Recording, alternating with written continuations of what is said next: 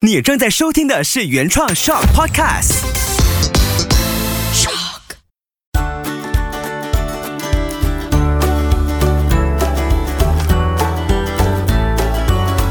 秋月的育儿天地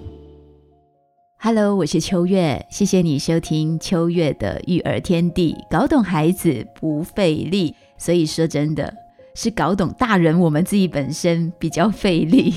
这两期的 podcast 呢，我们就邀请六位妈妈真诚的分享。那上个星期播出了第一期之后，哇哦，反应出乎我意料，而且就身旁的无论是爸爸还是妈妈，都说他们其实听过了，才发现。真的需要好好的去倾听身旁所有妈妈的心声，发现妈妈怎么去转变。而且我觉得很巧妙的是，这期刚播出的时候刚上线哦，然后不到三个小时之后，我收到了一位长期有 follow 的妈妈听众，然后他就留言问。有没有可能可以访问一些妈妈，了解他们这个 transform 的过程，就是怎么转变成为妈妈的心路历程？我就直接 pop 给他上一期的这个收听连接，然后让他去听。就这么巧，六位妈妈跟你说这件事情，虽然没有谈得非常的深入，但是我觉得他们已经点出了。大部分妈妈共同经历着，无论是心境上，还是生活上，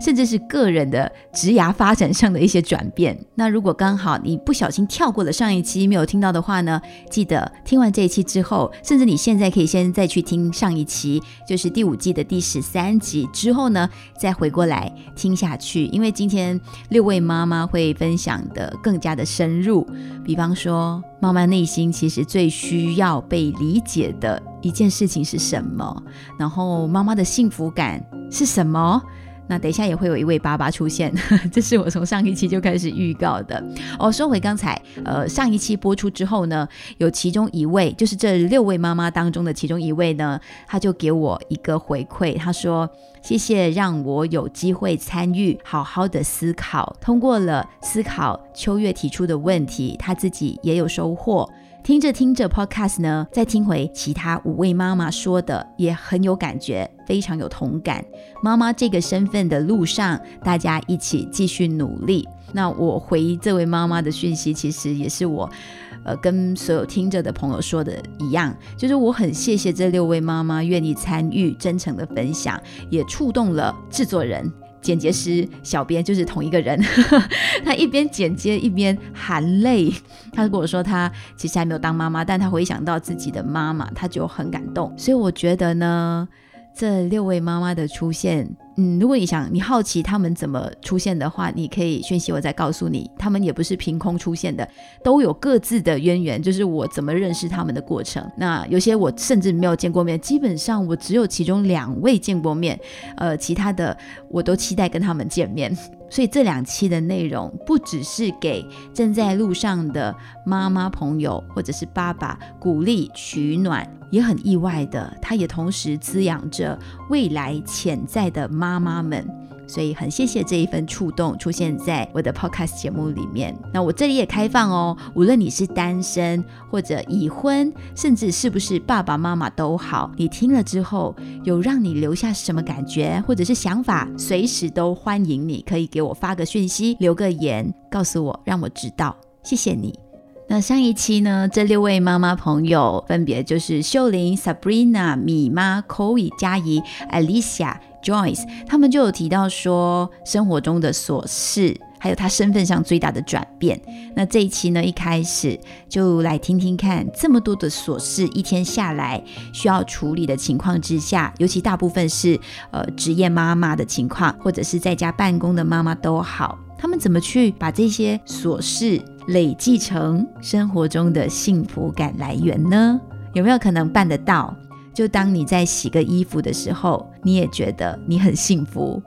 是容易办到的吗？如果你长期都有收听，你就知道，对我来说是很容易办到的，因为我是仪式感很重的妈妈。我即使在晒个衣服，我都希望可以晒出有品质的。生活过程，就可能会播着爵士音乐在晒衣服。所以如果我来说，你可能觉得，哎，你又在臭美了，你就是可以做到啊，有什么难的？你一定可以把琐事累积成生活的幸福感。所以我就特别找来六位跟我生活背景完全不一样的妈妈，你听听看，他们是跟我一样可以做到，还是说他们在努力的路上？因为你要知道，这个幸福感有没有透过家务琐事把它累积起来，是妈妈的一个功课。怎么说？因为如果你没有掌握到这个能力的话，很容易就会在过程当中有很多不必要的情绪出现。先来听听看 Sabrina 的个人经验。嗯，改变心态、改变想法的话，当然就会没有这么的生气，没有这么的这一个嗯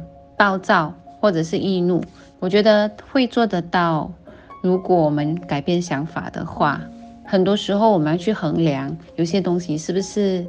呃，像我的情况是不是我真的是操心太太过操心了，所以变成啊，其实很多很多事情很多琐事是小朋友其实是可以参与的。像现在我煮饭啊，小朋友就需要帮我收桌子，然后拿去洗碗盆，然后洗起来，可以的话还要帮我抹桌子。我觉得这些琐事呢。就变成一个培育她，因为她是女孩子嘛，就是培育她以后呢，也可以自己去打理她自己的家，自己去处理她自己的这一些日常生活。嗯，因为我是一个孩子，只有一个孩子，所以她做的每一个动作，以前我都盯得很紧。现在呢，我就改变了，我就放松、放下，然后就是让他自己去放手去成长，这样子，我觉得，诶，这样子效果。还真的很好，我觉得这个才这个看着他的成长，就就我们就换成了另外一个想法，就是哎，其实他们也可以办得到。反正这样子呢，我还比较开心，因为有时候呢，如果我们一直紧紧的盯着他，反而那个幸福感还没有这么高哎，反而是我现在学会放手了，然后看到他成长，哎，反而是觉得哎，我的孩子长大，其实他可以做，然后我的琐事也可以没有这么的多。因为他可以帮我减轻了差不多三十八线这样子嘛，所以我自己觉得哎也也不错。很多时候呢，我都会都会叫他跟我一起来一起来做。所以呢，感觉上这一个这一个家务的东西呢，这些琐碎的事情呢，已经是我们两个人可以一起做的，就没有这么的孤单。而且呢，看到他可以做，看到他成长，我觉得这是很欣慰的事情。我是秀玲。那如果要把这些小琐碎的事情变成幸福感的累积的话呢？我觉得就是常常抱着感恩的心情，因为其实有很多东西已经有家公家婆，就是我家的两个宝来负责。那这一些呢，已经让我感觉到很幸福了。所以在处理小琐碎的东西的时候，嗯，我觉得那个就是我的责任。然后，当它变成是我的事情、我的责任的时候呢，其实我会感觉到，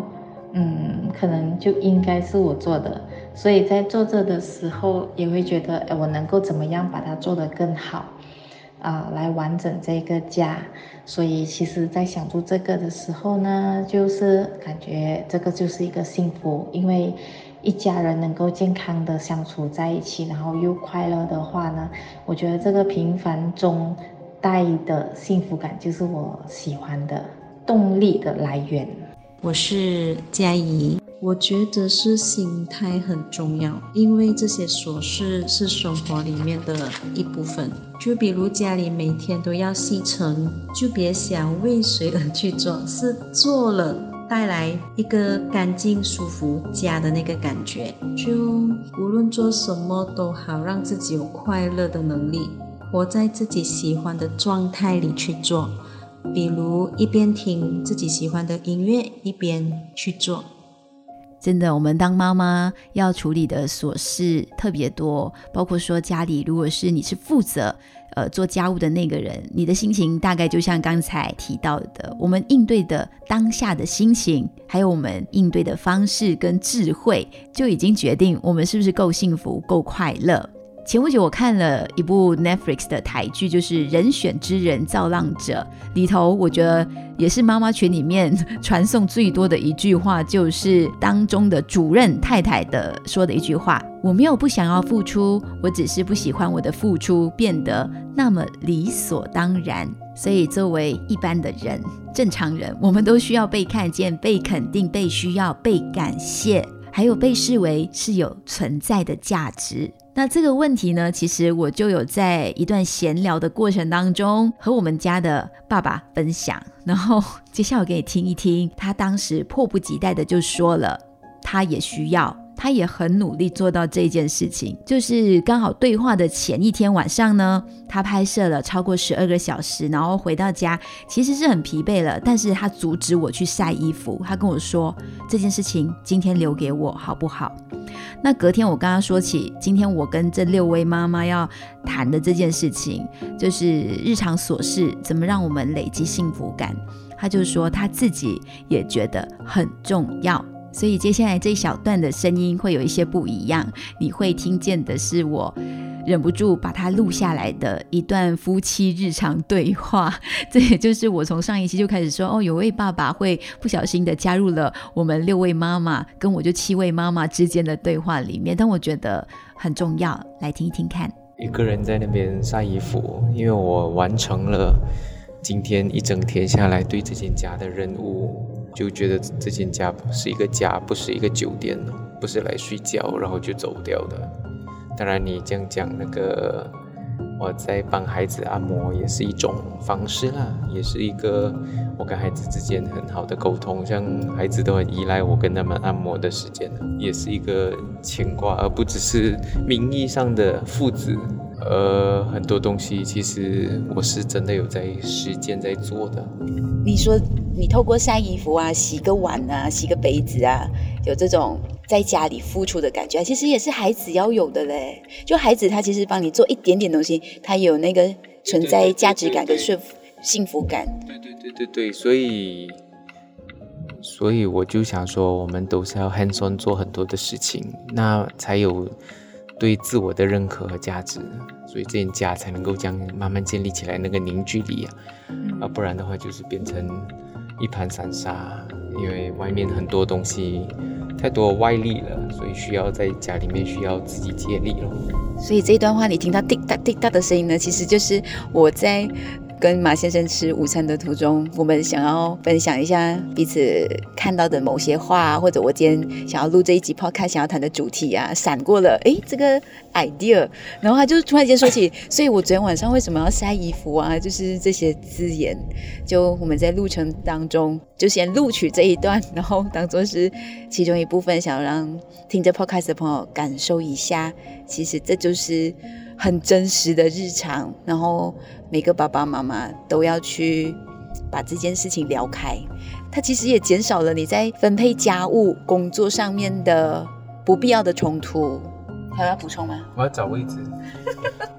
好嘞。我们现在离开了那台车，回到来现场。那这一段呢，其实很重要的一点是，也提起了，像是刚才 Sabrina 提到，让孩子参与你的家务，然后共同的去分担这些琐事，把它看成不是琐事，变成是生活中重要的小事。那这样的幸福感跟呃家庭的关系。都会得到很大很大的转变，这是我在我家亲身体会到的。如果说以前我们不会出现抢着要去晒衣服、抢着要拿锅铲这件事情，但我相信也是因为疫情之后共处一个空间之后培养出来的默契，所以这就小小的呃打岔一下。插播了我们家爸爸的一些生活片段的真实分享的声音，哪里去找这么真的 podcast？OK 啦，这是我生活上我觉得我们可以随时截取很多值得跟长期听着 podcast 的朋友，尤其认识我们这一家的朋友，做很近距离的交流，这是非常真实的交流。然后你听到他的声音吗？他在找车位，所以很专注，很 slow，跟平时你在荧幕中看见的他是完全不同的。我不知道他会不会听这一期，但是如果听到的话，我真心的谢谢他。好嘞，那回到来，另外几位妈妈呢，也有被我考验了一些题目，就是怎么样在这个琐事当中体悟到的幸福感，然后变成是滋养我们在家庭中付出的这个角色的幸福感。当妈妈的幸福感到底是藏在哪里呢？我是 Alicia。自己也会觉得非常欣慰或幸福。当孩子看到自己难过的时候，他会虽然他七岁罢了，可是他会呃了解我的感受，然后给妈妈一个拥抱，然后说 "It's okay，妈妈，I'm here, I'm with you"。对他的笑容，他的那个温暖的拥抱。就就让妈妈觉得，呃，一切都无所谓了。就是那一刻，我是最幸福的。我是米妈，其实最大的来源来自于被需要。当孩子吃饱饱了过后，呃，雷神那个幸福感，我真是说不出来，成就感真的太爽了。每一天忙完所有事情。静静的看着孩子睡觉的样子，一般都会感慨哦。比如说，哎，我的 baby 眼睫毛变长了，手指也是，头发也要剪了。所以一般来说，我都是晚上夜深人静的时候会有这种幸福的感觉。我是秀玲。呃，放工回家后，然后女儿在等待着你回家，然后就是会抱抱你啊，然后就好像迫不及待的要跟你聊天啊、分享啊，他们的笑容啊，跟晚上睡觉的时候可以见到他们，就是黏在你旁边睡觉的那一个样子。我是 Joyce，其实当了妈妈最幸福的感觉会在什么时候出现？它是。呃，没有一个 fixed timing，anytime 都可以 pop up 的。就打个比如，呃，上个星期的母亲节，其实我们是在星期五的时候，就是到我阿姨家吃饭，然后我已经准备了个小蛋糕，就所有的妈妈一起庆祝，就是我阿姨他们都一起庆祝。所以那一天，孩子就选择了把那个母亲节的生啊的那个礼物送了给我。我是很开心，我觉得他有这个心意。结果在星期六的早上，我睡醒了以后，然后我们准备要出去吃早餐的时候，突然间我女儿又拿了一个呃母亲节的卡给我。我是觉得，嗯，昨天已经有，今天又有，所以他就跟我讲说，今天是 actual day 吗？OK，也对。所以我就看了那张卡，其实都是一张卡，昨天有，今天有，原本是没有很很值得讲出来的一个一个东西，但是呢。当我仔细去看那张卡的时候，诶，原来这张卡是那一天我孩子不舒服的时候，呃，我们去了诊所。跟着我在呃诊所那边付费的时候，在那一个考的那边，其实他们有一些 charity 在卖花和卡片。原来他在不舒服的时候，他在考的看到那张卡片的时候，他买了下来。even 都孩子那时候不舒服，但是他还是有想到我，而且这一个场合是我跟他在一起，但是我不知道他在做了这些事情。我觉得这一个是是很幸福的，你知道吗？我知道，我知道，孩子心中有大大个的你存在里头，然后妈妈被看见，妈妈就像个小孩，也被需要，也被疼爱，是非常幸福的一件事。所以我说，爱里头常常是双向流动的，它并不是我们单一的注入爱给孩子，我们从孩子身上也会看见他爱着我们的样子。哇，自己说的这段也觉得很 touching。好嘞，再来我们听听看，Sabrina 妈妈出现幸福感的时刻又是在什么时候？呃，我最幸福的时候就是我忙了一整天，然后孩子也忙了一整天，然后晚上我们两个人躺着一起睡觉的时候，就是要睡觉之前，我们都会聊天。我的女儿就是一定要跟我睡，她不能够她自己睡，这么大了九岁，她还是一定要跟我睡。每一天晚上，如果我出门。还是什么啊？他就会，他就没有办法，就要跟阿姨或者跟外婆睡。我觉得这是我们两个人最最贴心的时候，就是心最靠近的时候。因为他会跟我说他一整天发生的事情，比如说今天他跟他的副班长呃发生什么事情啊，他跟我说，然后呃。他会跟我聊天，他会跟我讲他的心事，然后我这时候我觉得，哎，我觉得很安慰，然后我觉得很幸福，因为我们他很信任我，然后他也很需要我。我们睡觉之前，每一天晚上，我们都。尽量的都会讲感恩三件事，我们就会说，哎，今天感恩什么事情？他就会说，哎，今天我感恩什么事情？然后我今天也会说，哦，我今天感恩什么事情？我觉得整个过程哦，很温暖哎。然后我们是很睡的，很 warm 的这样子一起睡这样子，我觉得这个是我最幸福的的时刻。还有就是很被需要，嗯，他很黏我。我我我很喜欢这种感觉，就是就算我我不在了，他都会要睡觉之前啊，他都会想要找我。我觉得这个感觉很幸福，我希望这个感觉可以一直维持下去。嗯，因为孩子，我发现到小女孩哦，九岁其实她有她的自己的性格慢慢出来，可是她也愿意在她这个性格慢慢转变的时候，因为女孩子，小女孩九岁哦。我觉得他真的不一样了，他整个的性格有改变，因为他以前会比较不 care 别人开玩笑，现在他很 care，你讲的东西要很小心。可是他还是会跟我分享他的心情、他的心事，我觉得这个非常难得。真的，你知道我听到 Sabrina 说这一段的时候，我一直在点头，我心里觉得真的，因为其实每一个孩子不同的阶段，我们的。怎么说？相处的方式，甚至跟他说话、回应他的方法，都会需要做调整。所以那天马先生才跟我说：“真的，不管孩子多大了之后，你以为你就可以摇脚吗？不可能，因为我们一直要跟他一起成长。像我家十岁的老大，我觉得他过了生日之后，他明明前两个星期才过生日，然后呢，他就有一些些的不一样了。”同样的东西，可能以前我请他收颜色笔，把它变得排列整齐一些，他会很乐在其中。但现在他开始有非常强烈的自我认知感，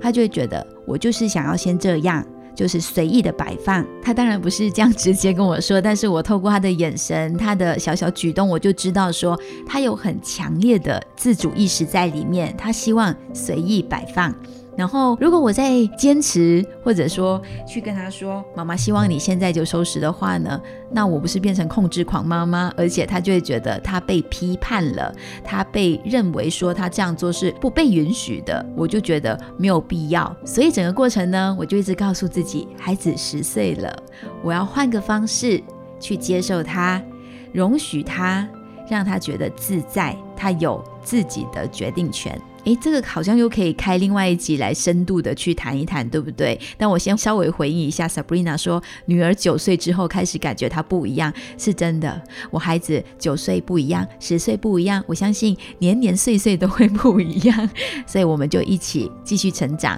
持续的收听秋月的育儿天地，一起成长。啊，回到来，回到来，你知道我跟这六位妈妈聊的时候啊。最后一个题目是我最希望可以听见他们内心真正的声音。那我很谢谢他们，很愿意、很坦白的、很直接的就告诉了我，他们最希望被理解的部分是什么。因为很多时候，妈妈做很多事情，可能没有看见她真正的原因，我们猜不透，就会有很多其他的声音出现。但是这一段呢，我希望在听着的所有的朋友，包括说爸爸，你可以认真仔细的去听，听完之后，麻烦你转过头去问一下你的另一半。他最需要被理解的是什么？其实我相信爸爸也是有需要被理解的，所以这个题目呢，下个月我们来问问其他六位爸爸好不好？我其实还在线等有没有适合的爸爸出现，就是我也默默的在寻觅当中。好，还是回过头来，我们呢先来听听这六位妈妈内心最需要被理解的部分是什么。我是 Alicia。我觉得当起妈妈这个身份，最需要被理解的一件事是，我并不爱唠叨，我也不想不断的提醒，不断的提醒，呃，我也不想做这个动作，其实很累人。我想被理解的是，为什么我唠叨呢？为什么我去不断的提醒呢？因为我可能像秋月说的，我爱的太用力了，对，太用力了。就是非常紧张孩子啊，比如说他这么小，他七岁，他他有近视，然后看电视的时间太久了，玩 LEGO 的时间太久了，看书的时间太长了，然后没有让眼睛好好的休息，我当然会忍不住去提醒，说一次他还继续，他还在原位。还在做那件事，我当然提醒第二次、第三次、第四次、第五次，不厌其烦的提醒，直到他停止做那件事。对，这就是妈妈，因为我好爱这个孩子啊，所以呃，我就希望呃这件事是能被理解的。真的能够透过 Alicia 的声音，感受到那一份爱。我相信这个过程当中呢，我们也是有东西可以一起学习的。比方说，不厌其烦的一直重复提醒，可能这个过程我们可以停下来去想一想，是不是我们要转换提醒的方式？是不是我们要换另外一种提醒的游戏，让孩子愿意听见你的声音？这个我们私底下可以再聊，或者下一次有机会我们再来谈一谈这件事情。好，我们再来听米妈的心声。嗯，很多时候妈妈都不是神，我们只是能做普通人做不到的事情。比如说在教养方面，每个妈妈都有自己的立场，在还没被定义的情况下，千万不要说我们很野蛮。我是秀玲。我觉得当起妈妈这个身份最需要被理解的一件事，就是可能当有时候我们啊在工作或者是兼顾琐碎事时间忙不来的时候，呃，我觉得有家人的帮忙协助去处理我们做不了的事情的时候呢，这一个理解呢已经很足够了。然后我是 Sabrina。当妈妈这个身份最需要被理解的一件事是什么？嗯，我们觉得我们最需要被理解的是我们的原则，就是我们有我们的原则，有我们的原因，为什么我们要这样子做？有些人可能不知道，可能不了解，所以我觉得每一个妈妈设立的那一个原则都有它的原因。我觉得需要被了解是非常重要的，因为孩子会接触其他人，其他的长辈。他们一旦对我们的那个原则打破了过后呢，孩子呢就会觉得哦。发生这个事情的时候，我要去找谁谁谁啊，他就会帮我解决，可能我就会逃过一劫，可能我就会不不被惩罚，又或者是哦，如果我在这里妈妈不给我的，我去谁谁谁那边啊，他一定会给我这样子，所以就变成孩子的那个原则上面呢，没有这么的清楚，嗯，这样子，所以我觉得最需要被理解的就是妈妈的原则这样子，身心上的其实是还有就是我是哺乳妈妈。就是我孩子生出来的时候，哺乳到他大约十一个月，我觉得那时候哺乳妈妈的那个身心的疲累哦，真的是很需要被理解。幸好那时候我的先生是很理解我，然后他都很福利的一百八千的支持我，他没有。说哦累你就不要做，没有他就是说哈我帮你会很 support 的，会主动去洗奶瓶啊这一些，他会呃体恤我的身体的累，他就说哦你休息，然后去顾孩子这样子，我觉得嗯很多哺乳妈妈的都很需要这一个被理解的这一派。我是佳怡。我觉得当妈妈最需要被理解的一件事，就是当妈后也有想要有自己的一些时间，就是 me time，能够给自己做一些自己喜欢、想要做的事情，给自己好好的 relax，同时不丢失了自己。嗯，我相信 Happy Mom Happy Family 的这个理念。我是 Joyce，我觉得就是当妈妈这个身份最需要被理解的一件事情是，妈妈不是超人，但是其实她可以做很多，就是很 multitasking 和超人应该做的事情。可是这并不代表她是理所当然要做的。反之，我们需要给妈妈一些的 me time，他们可以去做他们喜欢的事情。因为我始终相信一样东西，身教重要过言教。Happy mom, happy kids。所以，如果妈妈的情绪是稳定的、是开心的、是正能量的，孩子也可以感受到这一份的喜悦，还有就是这一份的能量，然后也可以让孩子在他的这个成长过程中起一个很大的一个化学作用。我觉得这一集真的是对我来说意义很大，因为你看，就一口气听到了六个妈妈内心中最渴望被理解的部分，而且真的每一个都是。活生生、血淋淋般的事实，我自己也从里面呢听见了一些我也渴望被理解的部分。因为很多时候，我们当妈妈的，像刚才最后 Joyce 说的，我们的情绪，我们怎么去有调整，怎么转念，怎么正向，它是非常关键的。所以我才会在过去几年很努力的去学习正向教养。而且这个过程也一直在提醒我们，没有完美的孩子，没有完美的妈妈。当你放下了这些既定的刻板要求，完美这件事情，你就会过得很舒服、很自在。而且我们整个真实体验，就像这两期，你会听到女人内心很多体验都很复杂，尤其当了妈妈之后，那我们也要一起努力的学习，把妈妈这个身份一些不切实际的期待、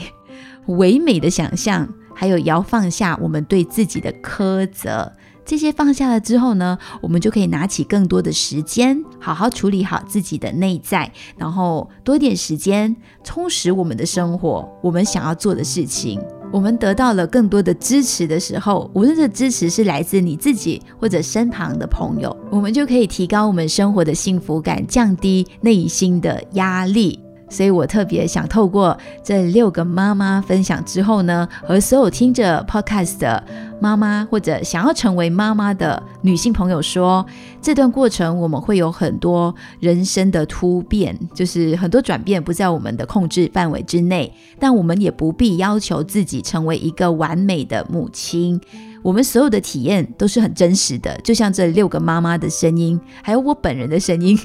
都是很真实。没有半点掩饰，我我做不好的部分，你在过去的 podcast 里面你也可以听得到。那我也还在学习，所以我们是值得被理解，我们值得被看见，也值得被尊重。最后的最后，搞懂孩子不费力是我的 podcast 节目的精神。那这六位妈妈，你们觉得你们费力吗？搞懂孩子是。费力的，的确是费力的，而且是非常吃力，因为这是真的是一门很大的学问。的确费力的哦，少一点耐心都不可以。可是当自己要发脾气的时候，我会想起我以前也是这样。换一个角度去想，哎，孩子其实不难搞懂，很多时候他们都只需要被关注而已。我觉得搞懂孩子需要给他们足够的心理营养，足够的爱和陪伴。搞懂孩子费力吗？我本身是觉得嗯不费力的。不过呢，在理解孩子的过程当中，双方是需要斗智斗力的。但是哈，这个却是妈妈和孩子他们可以共同拥有的一个过程和回忆来的。我觉得搞孩子一点都不费力，因为小孩子是最纯真、最简单，然后也是最可爱，他最直接的表达他想要的东西，最直接的表达他的感受，最直接的表达他自己的就是内心的快乐不快乐。所以，当有把那个专注力焦点放在孩子身上的时候，你给到他那一份的关注，其实